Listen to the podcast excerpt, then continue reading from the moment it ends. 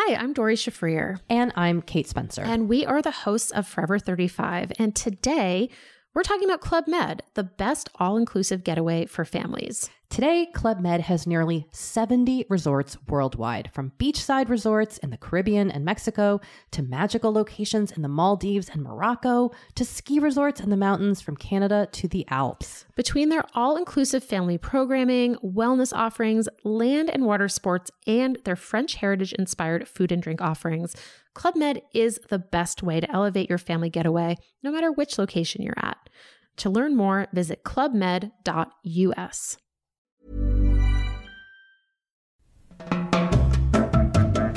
Fijaos, fijaos, fijaos que los Mindfactors nos están haciendo caso porque casi todas las puntuaciones que tenemos en Apple Podcast, por poner una referencia, son de 5 estrellas. Esto está muy bien. Todas, Pues todas. No sé, por ejemplo, periodista FCOM, o Cazoleta, o GACO33, o Rod7446, o... Es verdad que los nombres son un poco difíciles. Gente más Kiulin- Frangeki, Jesús Hernández, Romerus, todos 5 estrellas, ¿vale? Y hay muchos más y no puedo mencionar todos.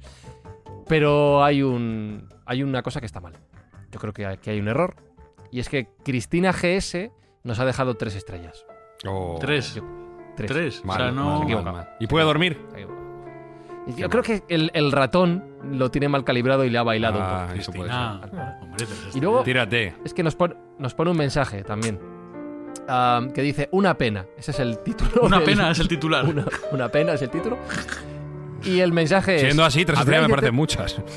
Ya, sí, también es verdad. Podría ser que se haya equivocado por el otro lado. Una Dice, pena. Habláis de, temas. Sí, habláis de temas muy interesantes, Bien. pero es una pena que tengáis que descalificar los gustos musicales de vuestros propios oyentes. No eres mejor por escuchar un tipo de música u otra.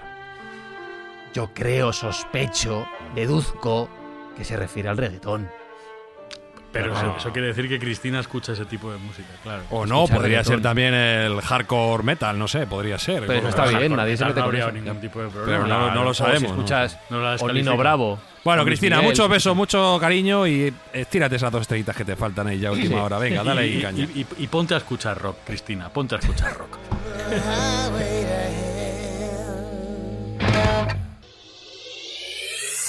Buscamos los límites de la ciencia, el futuro de la tecnología, el alcance de la mente humana. Esto es Mindfacts. Bienvenidos a Mindfax, donde cada semana buscamos los límites de la ciencia, de la tecnología y de hasta dónde es posible meterte con tus propios oyentes y que el podcast siga adelante. si es que no respetamos nada a Jesús Callejo, a nada ni a nadie. ¿Cómo sois? ¿Cómo sois? Un poco irreverentes, ¿no? Pero bueno, el mundo está hecho precisamente de heterodosos como vosotros. Aluvión de críticas después de este inicio. Alberto Espinosa, ya es el último programa. Es una recomendación médica la que le hago a Cristina, no. no... Por su salud. Y si queda todavía algún oyente, Sergio, que sepa que a pesar de, o sea, que además de aguantar esto, lo que está haciendo es ayudar a ejecutar la buena acción que Mindfax tiene en mente cada semana. Bueno, la verdad que entre meternos con los oyentes y los, los posibles patrocinadores, la verdad que nos está quedando un, un pan como unas tortas. Pero sí, seguimos perseverando en nuestra idea de hacer el bien, aunque esto puede cambiar en cualquier momento también. Y queremos ayudar a erradicar esas colas de hambre tan terribles que estamos viendo en Madrid con una donación a un banco de alimentos para echar una manilla. Que, hombre, que somos un poquito irreverentes, pero que somos buena gente en el fondo, ¿vale? Estoy recordando un comentario en otra plataforma de un señor Sí. con referencia a, a los patrocinadores de cerveza también muy bueno. ¿Y qué, y qué decía?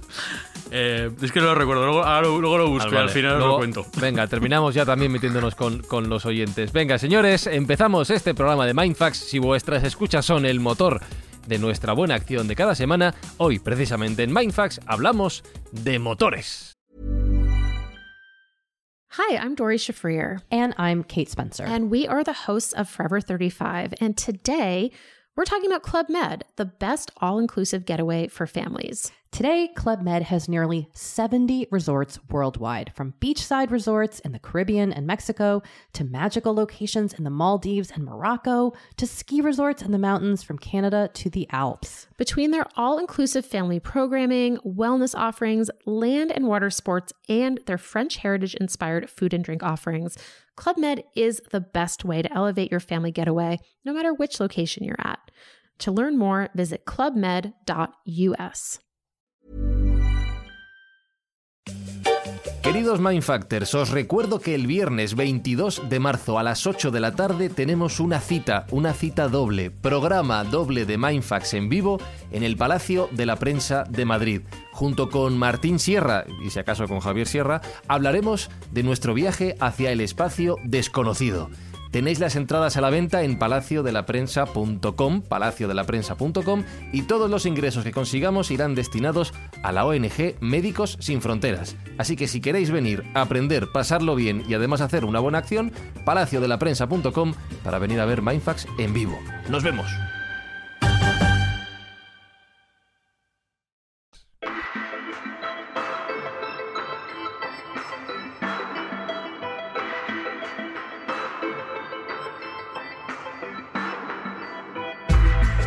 Porque el ser humano siempre quiere más. Quiere ganar más dinero, quiere tener más estrellas en Apple Podcast y quiere viajar más rápido. A ser posible, primero corriendo con las piernas que Dios nos ha dado, después con los animales, pero en algún momento Jesús nos dimos cuenta de que a lo mejor podíamos inventar algo que nos propulsara todavía más veloz. Hombre, ese es el viejo sueño humano, ¿no? Intentar ir más rápido y más lejos. Y de ahí que se intentarán hacer ya prototipos aéreos hace muchísimo tiempo, algunos lo hemos comentado, y también intentar evitar la tracción animal o la fuerza del hombre para buscar algo más mecánico, algo más tecnológico que nos impulse a más velocidad. Y ese ha sido un poco el objetivo. Si echamos eh, la ojeada un poco al pasado, pues eh, hay como dos ejemplos muy claros. Uno mitológico, ya sabes que siempre me gusta meter algo de mitología, que son los vimanas, aquellas esas famosas naves de los dioses, ¿no? O, palacios voladores, como se, se llaman en los textos de la vieja India. Entonces, hay libros donde hablan incluso de cómo se propulsaban estos vimanas. Hay un texto, incluso del siglo XI después de Cristo, el Samarangana Sudratara, que habla de que esos bimanas se desplazaban gracias a un motor vortes de mercurio. O sea que ya no entréis, no entréis en, qué se componía ese motor vortes de mercurio. Pero estamos hablando de eso, de épocas pasadas donde esto no lo tenían los humanos, sino que lo tenían los dioses. Pero para que veáis que dentro de esa literatura y de esa mitología hindú se habla ya de motores y se habla de naves propulsadas por este tipo de energía.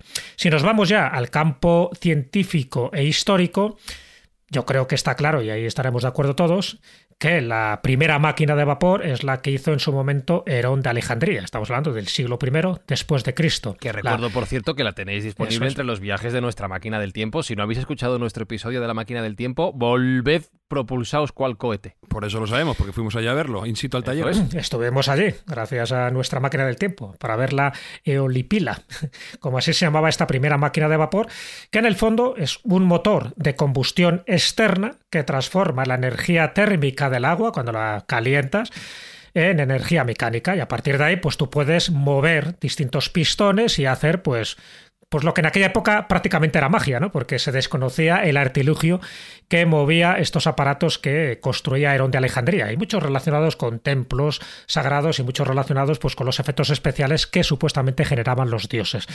Bueno, si nos vamos un poco más adelante, es verdad que según qué manual tú leas, pues te van ya directamente a Gisbat, ¿no? Gisbat, que es el que hace ya esas primeras máquinas de vapor que sientan las bases de lo que conocemos ahora como el, el motor de combustión interna. Pero es que antes hay un ya sabéis que siempre me gusta rescatar a científicos, a polímatas españoles. En este, en este caso estoy hablando de Jerónimo de, Allant. Jerónimo de Allant, un inventor, un científico, un músico, un pintor, hizo de todo. Ya por eso digo que era polímata. Jerónimo de Allant, este navarro, pues crea hasta 48 patentes de todo tipo de cosas, lo que por entonces se llamaban privilegios de invención. Uno de ellos, por ejemplo, es el traje de buzo. Pero también crea lo que es la máquina de vapor, porque él además de ingeniero, es el que estaba encargado un poco de la supervisión de las minas, en concreto de la mina de plata de Guadalcanal en Sevilla, y crea un sistema basándose en la máquina de vapor para que con la fuerza del vapor poder extraer el agua de las minas a través de una tubería, porque sabéis que muchas de estas minas, precisamente cuando tú entrabas en profundidad, pues se iban inundando. Entonces eso generaba mucho peligro para los mineros. Entonces había que extraer el agua y utilizar una máquina de vapor para que eso ocurra. Y es el primer prototipo que se hace un poco de, una, de la termodinámica de un sistema abierto dos siglos antes de que fuera establecida la ley de la termodinámica. Y también crea una máquina de vapor para enfriar el aire con nieve y generar, pues, en el interior de las minas una especie de refrigeración natural, o sea, refrigerar el ambiente porque se generaba mucho calor y también los mineros solían tener muchos problemas físicos por esta circunstancia. Así que en 1606 es cuando está establecida esta patente de Jerónimo de Allán y yo creo que es importante tenerlo en cuenta porque, eh, bueno, da un impulso tremendo y como era español, como era navarro, pues prácticamente nadie le menciona, nadie se acuerda de él, ya digo, a pesar de que hizo ni más ni menos que 48 patentes. Y ahí ya nos tenemos que ir directamente pues, a, la, a la época de la industrialización, a James Watt, y es verdad que James Watt es el que crea ya unos motores muy específicos, sobre todo en locomotoras, para que, para que sirvan para los molinos, para que sirvan para los barcos, para que sirvan para las pequeñas fábricas, dentro de esa primera industrialización que hubo en Europa a finales del siglo XVIII. Y de ahí es donde además aparece la palabra caballo de vapor, porque él explicaba cuántos caballos eran necesarios para hacer el trabajo sucio que sustituía precisamente esos caballos la máquina de vapor que él había inventado. Entonces, cuando hablamos de caballos de vapor, que sepamos que viene precisamente de esta época y estamos hablando del siglo XVIII. Así que con esta introducción, ya a partir de ahí empieza ya, pues eso, la fuerza eh, electromagnética, ¿no? que es un poco los pilares de la revolución industrial, y empiezan ya los motores de combustión interna con Carl y compañía, que ya le dejo la palabra a mi querido Sergio para que nos explique cuándo ya empiezan los motores de verdad, pero siempre basados en esta dinámica más, vamos a llamarlo, más prehistórica de los motores de combustión externa, que eran las máquinas de vapor. Bueno, yo quiero hacer un comentario aquí al respecto de que igual la, humanidad se equivocó de camino, igual tomamos el camino incorrecto. Eh, a día de hoy, cuando pensamos en vehículos eléctricos, que están muy en boga y que cada vez se ven más, eh, especialmente impulsados por nuestro gran patrón, Elon Musk y su empresa Tesla, eh, bueno, pensamos que es algo muy, muy moderno y que, que es una invención reciente. Pues la realidad es que no, la realidad es que son al menos coetáneos a, los coches que se realizaron con motores de explosión y motores de gasolina, cuando no anteriores. De hecho, en el año 1898 ya Ferdinand Porsche, que todo el mundo asocia su marca con grandes superdeportivos, consumidores de gasolina y muy rápidos y tal, pues tuvo su primer prototipo de vehículo eléctrico. Y de hecho, durante un tiempo se planteó que con la llegada de la electricidad a las ciudades podía ser el formato a seguir. utilizar la electricidad que estaba llegando para alumbrar esas ciudades para alimentar esos vehículos eléctricos que por supuesto eran mucho más silenciosos, que por supuesto eran mucho más limpios, incluso más rápidos porque recordemos que un vehículo eléctrico tiene siempre disponible todo el par máximo del motor. Bueno, pues en ese momento, en esa dicotomía entre motor eléctrico o motor de explosión, ¿qué se impuso? El coste. La capacidad baratísima que tenía la gasolina de poder suministrarse. Es verdad que tiene una densidad energética mucho mayor la gasolina de la que tenían las baterías de aquellas. Quizá el concepto era bueno, pero la tecnología no estaba suficientemente desarrollada y las autonomías que se proponían con coches eléctricos en aquel momento, recordemos, finales del siglo XIX, principios del XX, pues no eran, no eran las óptimas. Y ahí el motor de gasolina tomó esa ventaja en la cual, bueno, pues ya fue absolutamente preponderante y predominante durante todo el siglo XX hasta finales de siglo XX, inicios de siglo XXI, donde ya estamos retomando el pulso y dándonos cuenta de que quizá la vía adecuada para eliminar toda la problemática de contaminación, de contaminación acústica, que no es, es no menos importante, y todos los inconvenientes que tiene al final quemar cosas para, para moverse, pues eh, nos hemos dado cuenta que probablemente la opción eléctrica sea la adecuada. Dicho lo cual, yo vengo aquí a hablar de, cosas a lo grande. Yo de cochecillos y tal, pues ya hemos hablado muchas veces, incluso de coches autónomos y tal. De lo que yo quiero hablar es de salir a los sitios donde nos interesa. Esto es, a las estrellas. Ir más allá de lo que nuestra imaginación nos permite. Y eso lo vamos a hacer con un motor eléctrico de Tesla. Y eso no lo vamos a hacer con un motor eléctrico de Tesla, ah, pero quizá el señor Elon Musk ponga la ah. primera piedra para ese edificio, llevándonos a Marte en su space. Y pues hay que, hay que empezar por algo. Dicho lo cual, motores que son importantes en la transición del ser humano de planetario al ser humano interestelar, podemos nombrar el motor Raptor, que es el motor de explosión que utiliza Tesla, mejor dicho SpaceX, en sus cohetes para poder vencer la gravedad de la Tierra. Porque aquí podemos hacer también una diferenciación, una dicotomía.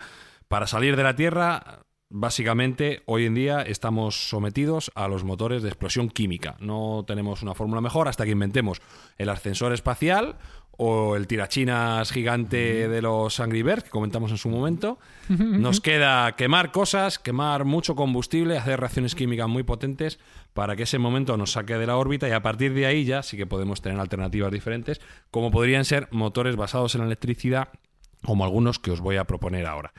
En resumen, necesitamos motores muy muy potentes, necesitamos motores que sean sostenibles también a su vez y si queremos salir de nuestra querida Tierra y llegar a las estrellas que como hemos comentado están muy muy lejos, la más cercana sin ir más lejos a cuatro años luz, es decir, si somos capaces de alcanzar la velocidad de luz que todo indica que no, pues estaríamos cuatro años viajando de ida y cuatro de vuelta, con lo cual no te da para hacer una visita a tu abuela y volver a cenar, es un problema hay que encontrar algún tipo de medio de desplazamiento que sea mm, o muy muy rápido al punto de una parte importante de la luz o, ya en un, en un, ámbito ideal por encima de la velocidad de la luz, más rápido de la velocidad de la luz. Y esto teóricamente es posible. Ahora vamos a ver pues que tiene algunas implicaciones prácticas complejas, pero teóricamente es posible. Vamos. Vamos a ponernos los cinturones SPI porque, va a tocar despegar. Esto va a ir rápido. ¿Vale? Sí, pues ponte. Y ponte de seguridad también. Y, el de castidad. Y de castidad también. Ese lleva, dale, a la, dale a la música y despegamos en Mindfacts.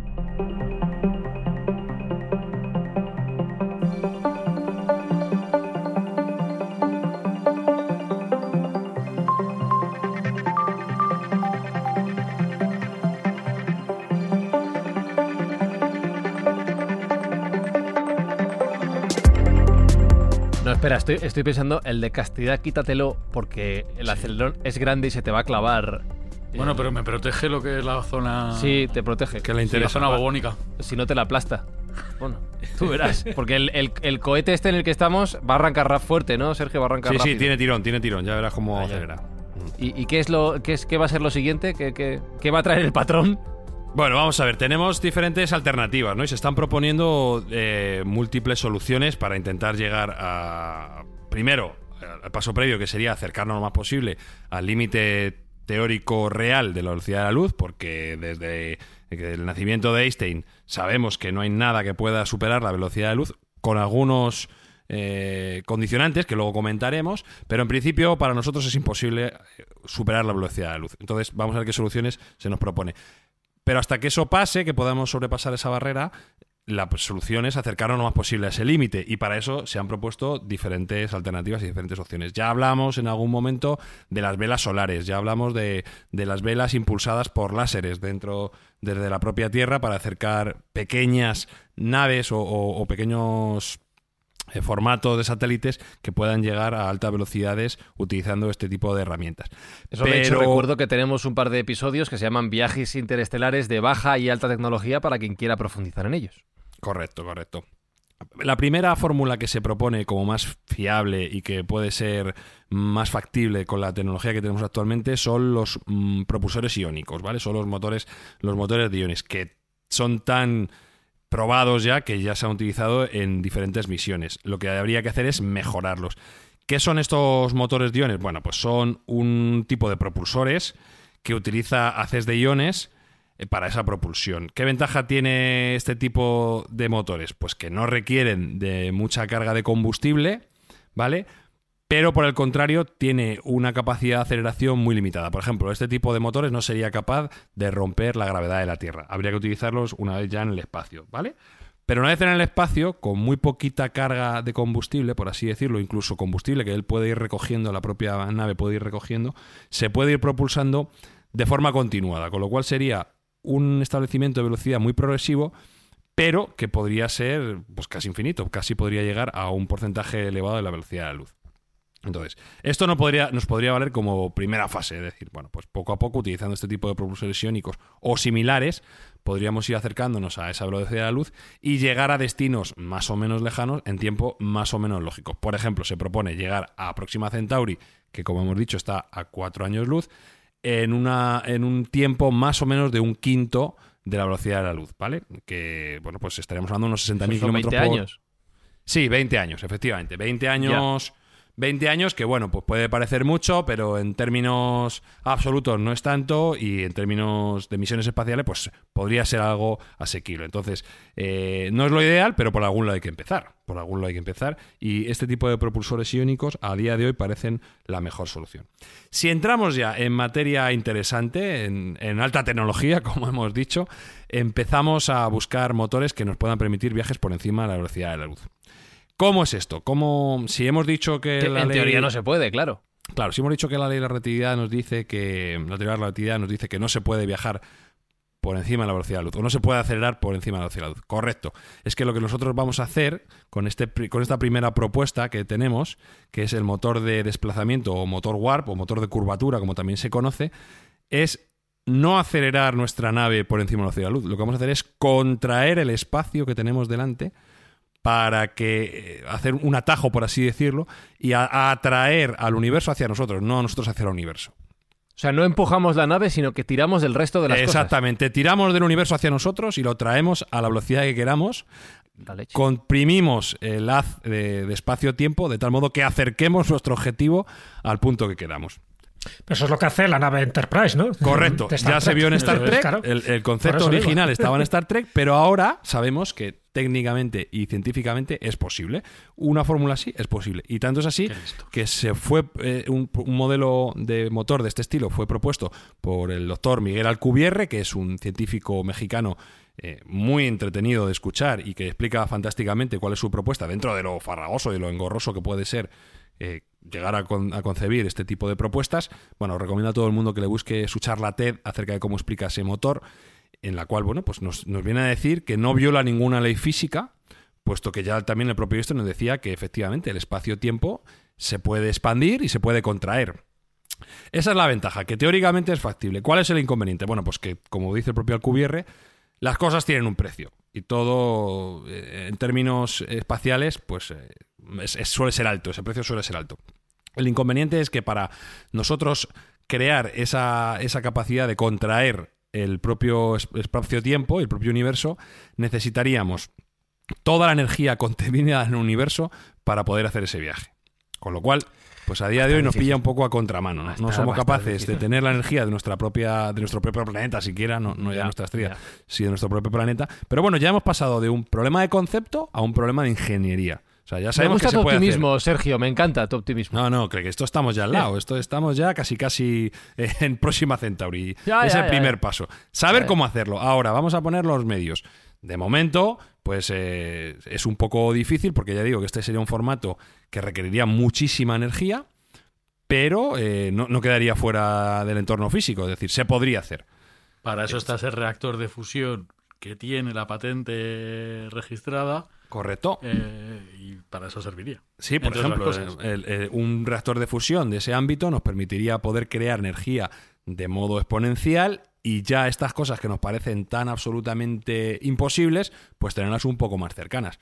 Ahora, hay una segunda parte. Pensemos que este desplazamiento de propulsor de curvatura o de desplazamiento sería como ir en una especie de cinta de los supermercados o de los aeropuertos que te va transportando la cinta, tú en realidad no te estás moviendo, es, eh, es tu entorno el que se está moviendo gracias a esa cinta.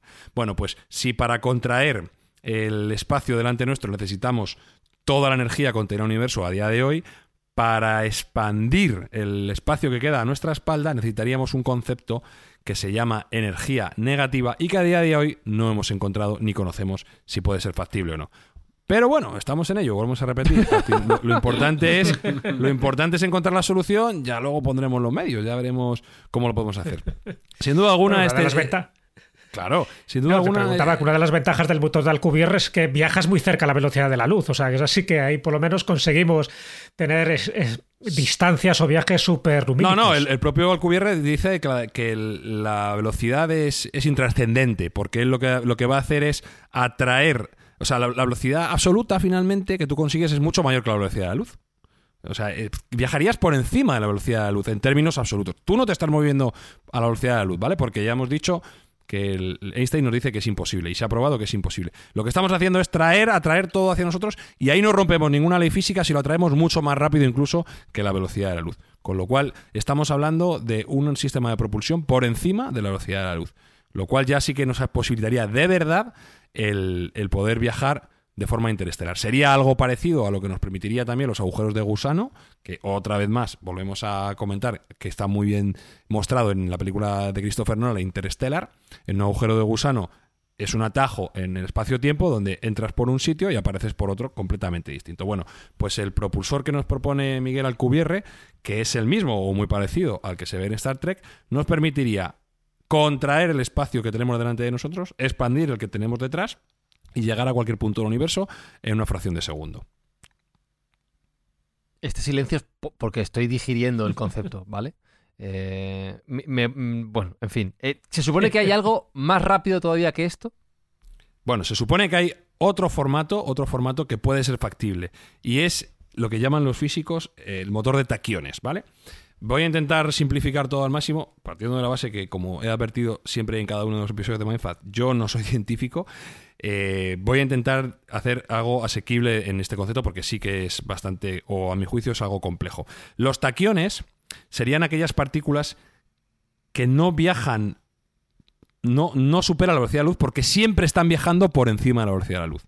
Es decir, son partículas que ya de por sí nacen viajando por encima de velocidad de luz a velocidades infinitesimales. Y además tienen la particularidad de que cuanto más energía les aportas, en lugar de acelerar, deceleran.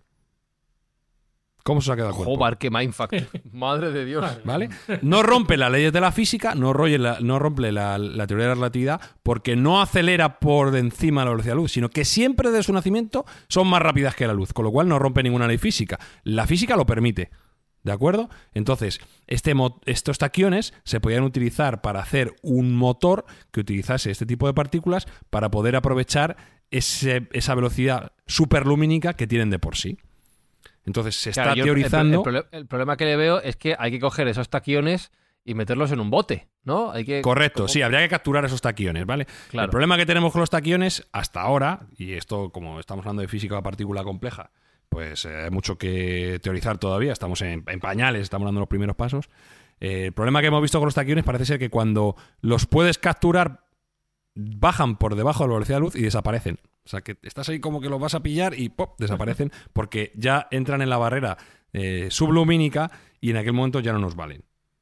Pero hay una, una, fuerte corriente científica que soporta la existencia de, de, estos taquiones, de estas partículas, y, que creen que se podría crear un motor basado en este tipo de partículas que, una vez más, nos podría llevar a mayores sin ningún límite. Ya no existe el límite de, mm, de la velocidad de la luz ni ningún otro, porque podríamos ir a la velocidad que queramos. Y de hecho, lo que tendríamos que aplicar la energía es para frenar, no para acelerar. Los taquiones irían a una velocidad infinita, por así decirlo, al máximo de velocidad que se puede ir. O sea, es un concepto bastante difícil. Si ya pensamos, y, ya nos, cuesta mucho pensar en la velocidad de la luz, que es tremenda, eh, pues imaginaos algo que deja la velocidad de luz como una tortuga, que es, ahí, la velocidad de luz es, muy poco para mí. Entonces, eh, es un mindfast eh, de por sí, y el poder domarlos y el poder crear un motor para que nos lleve a cualquier punto, pues imaginaos. Como curiosidad, os digo que algunos de los entre comillas, contactados o gente que ha tenido acceso a, teóricamente, eh, tecnología alienígena, dicen que las naves interestelares que nos visitan están basadas en estos motores de taquiones. Con lo cual, bueno, pues algo, algo tenemos ahí de esperanza si le damos credibilidad a alguna de estas. Eh, el denominador común de todo lo que acaba de comentar, un poco, tanto los motores WAR como los motores de Alcubierre, como los de, en fin, todos este de curvatura, lo que hacen es deformar el espacio-tiempo. O sea que, claro, no estamos hablando ya de, de transportes convencionales lineales, sino que lo que hacen es eso, lo que tú decías, de formar el espacio-tiempo y por lo tanto, eh, llámalo agujeros de gusano, llámalo como quieras, al final llegas un poco a la velocidad del pensamiento a esos lugares. Bueno, el de taquiones no, ¿eh? el de taquiones es un poco más en el modo convencional, y si se puede decir convencional. Acción, reacción, reacción. sí, algo más convencional. Va, se puede va de delante, delante para atrás o detrás para eh, adelante, o sea, pero los demás no, los demás es curvatura. Sí, sí, sí, efectivamente, es curvatura del espacio, nos hemos dado cuenta de si no podemos, si no podemos, si Mahoma no va a la montaña, la montaña irá a Mahoma. Si no podemos superar la velocidad de la luz, lo que hacemos es atraer, el universo hacia nosotros y romper el espacio-tiempo y utilizarlo a nuestra conveniencia. Hay otra propuesta. es que realmente esos motores eh, que este, como este de taquiones que van más allá de la velocidad de la luz tienen un montón de problemas. Hay que encontrar naves que soporten materiales que soporten esas velocidades los seres humanos no soportarían esas velocidades. No, o sea, lo veo ahí Claro, como- como- Y lo, y lo de, y lo de a los ver, a- taquiones también, que no nos olvidemos de ese punto. A, a priori, a priori, Ya, como te he dicho, taquiones, estamos en pañales. Vuelvo a repetir. Ya. Lo importante es pasar un problema de concepto y de leyes físicas a un problema de ingeniería. Una vez que tenemos Sí. el concepto, ya luego es arreglarlo, pero lo, lo más importante es encontrar algo que sea válido. Efectivamente, todavía nos queda mucho para poder ver un motor de taquiones. Me da la sensación que de aquí a final de año no va a ser, entonces, bueno, pues hay que, hay que tener pues. paciencia.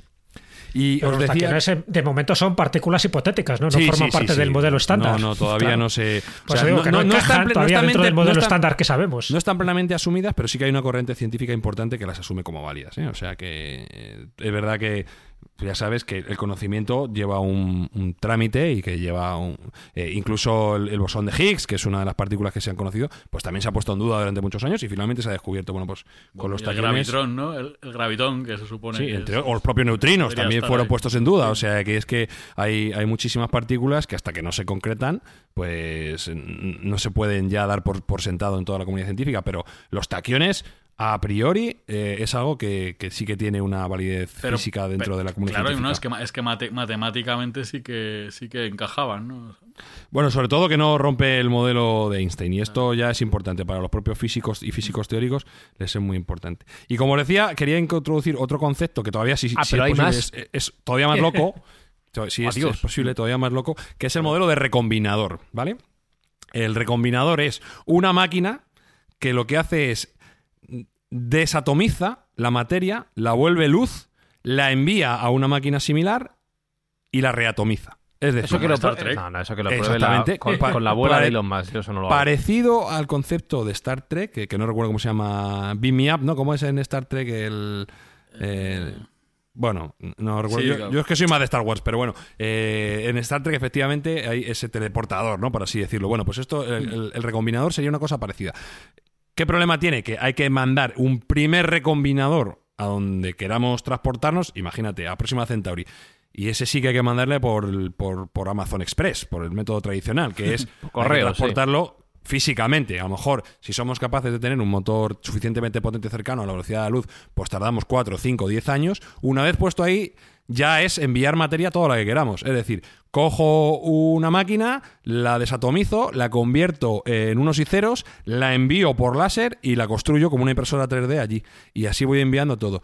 Y la gracia de todo eso es que algunos científicos teorizan, y esto es- eh, reconozco que es científica, científicamente cercano a la ficción, la ciencia ficción, teorifican que si se hiciese con un orden suficientemente válido dentro de los humanos, se podría transportar hasta incluso la conciencia.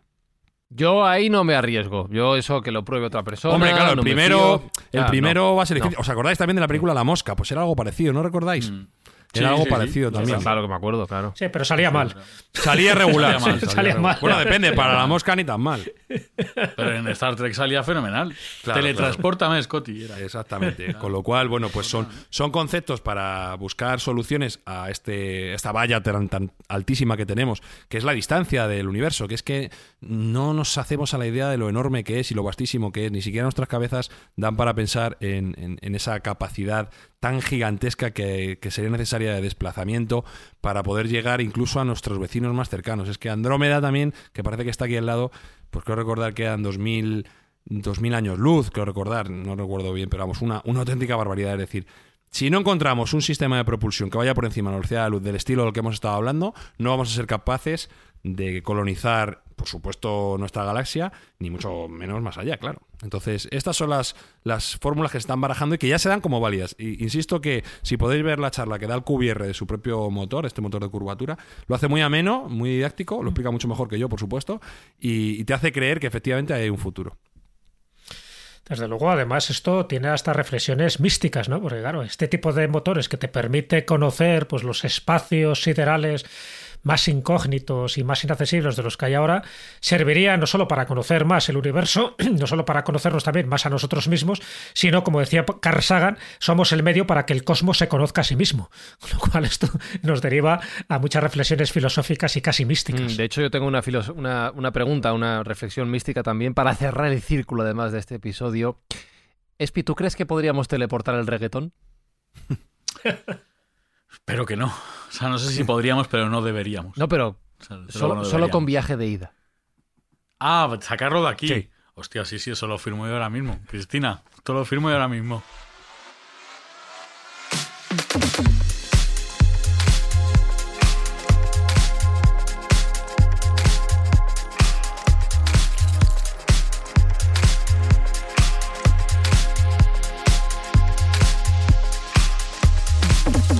Después de perder definitivamente a Cristina, nos vamos a ir despidiendo esta semana y esperamos vuestros mensajes, como siempre, solo los buenos, en Twitter, arroba mindfax-bajo y en vuestras plataformas preferidas de podcast, donde ya sabéis, mínimo, mínimo, mínimo, mínimo, cinco estrellas. Alberto Espinosa, un placer eh, cargarnos la audiencia juntos. Mira, te voy a, te voy a, te voy a leer un mensaje Sí, ah, este que es te he verdad, dicho es al verdad, principio. sí, es verdad. Mira, es era en iVoox. Está muy bien también. Sí. Lo, lo firma un, un señor que se llama Ingui Marinsteen, que Ajá. entiendo que es un señor que escucha heavy metal. Sí. Este es un hombre, un guitarrista. Se llama Masti, pero bueno, es un guitarrista. Y pone, Igual es el primo. ¿qué, pesa- qué pesaditos con la Cruzcampo. Ya. Luego os verán bebiendo brebajes industriales de la misma ralea, creyendo que es pura ambrosía. En fin, cosas de la mercadotecnia. Claro, Bueno, lo que yo tienes que que hacer sí, es ¿qué no- te parece? Sí, considero que hay gente que le puede gustar la Cruz Campo, joder. yo- yo- Pues no, no, no, eso no, no, lo veo tan mal. Que beban, que allí tienen la Alhambra, que está muy buena. No bebáis cerveza, hombre. Tú cállate. Eso- es- es- esa opción no se concibe, ¿verdad, Jesús? Esa opción de no beber cerveza no está en los escritos. Para mí es imprescindible, además estamos hablando de la bebida posiblemente más antigua del mundo junto con la hidromiel y si la bebida esta la bebían los dioses por algo será. Bueno, y el agua, ¿no? El agua, ahora que lo pienso, también debe estar ahí. Ya, pero el agua para los peces y las ranas. Bueno, Sergio, las escuchas sí que se teleportan aquí en Mindfax, convirtiéndose, recordamos, en una forma de ayudar a gente que realmente lo necesita. Claro que sí, si alguien es capaz de aguantar esta chapa hasta el final, pues por lo menos ya que ponga cinco estrellas y que ayude a paliar esas colas del hambre tan terribles que estamos viendo en España, que esperemos que duren muy poquito y que con nuestra ayuda pues vamos a intentar minimizar hasta donde podamos. Bueno, para todos los que nos escucháis cada semana, gracias por estar ahí. Si os gusta el reggaetón, si os gusta la Cruzcampo, pues lo sentimos. Pero aquí estaremos cada semana contando historias, Os podéis curar. metiéndonos con, con- bueno, con estas cosas y quizá un poquito con vosotros. Pero no es personal, ¿vale? Querednos como somos. Hasta la semana que viene, besos, abrazos de Fran y Zuzquiza. ¡Adiós! Mindfacts llega cada semana a tus oídos a través de Spotify, Apple Podcast, iVoox, Google Podcast o tu aplicación favorita. Búscanos en redes sociales. Somos Mindfacts. Entonces lo que se me ocurrió es, bueno, si el espacio se puede estirar a gran escala, todo el universo se estira, ¿por qué no hacemos que el espacio se estire en chiquito? ¿Por qué no hacemos que el espacio se estire aquí atrás de mí? Entre, entre mí y la pared. Hago que se estire el espacio. Eso me va a alejar de la pared. Y al mismo tiempo hago que el espacio enfrente de mí se contraiga, que es una expansión al revés, se comprima. Entonces me va a acercar para allá. Entonces me estaría yo acercando allá y alejando de acá, sin en realidad moverme. Es el espacio el que se está expandiendo y contrayendo.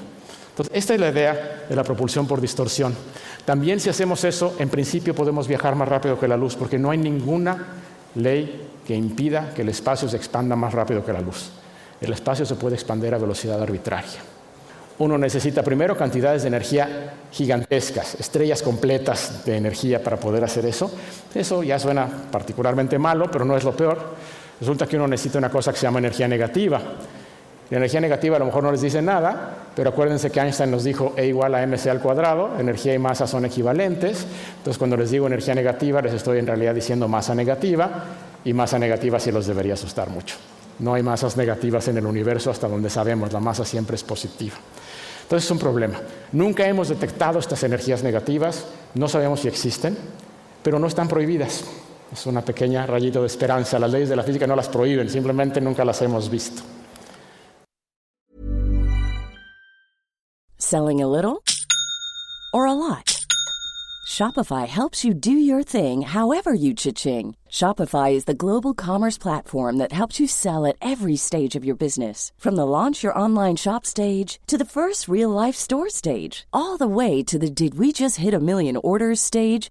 Shopify is there to help you grow. Shopify helps you turn browsers into buyers with the internet's best converting checkout. 36% better on average compared to other leading commerce platforms. Because businesses that grow grow with Shopify. Get a $1 per month trial period at shopify.com slash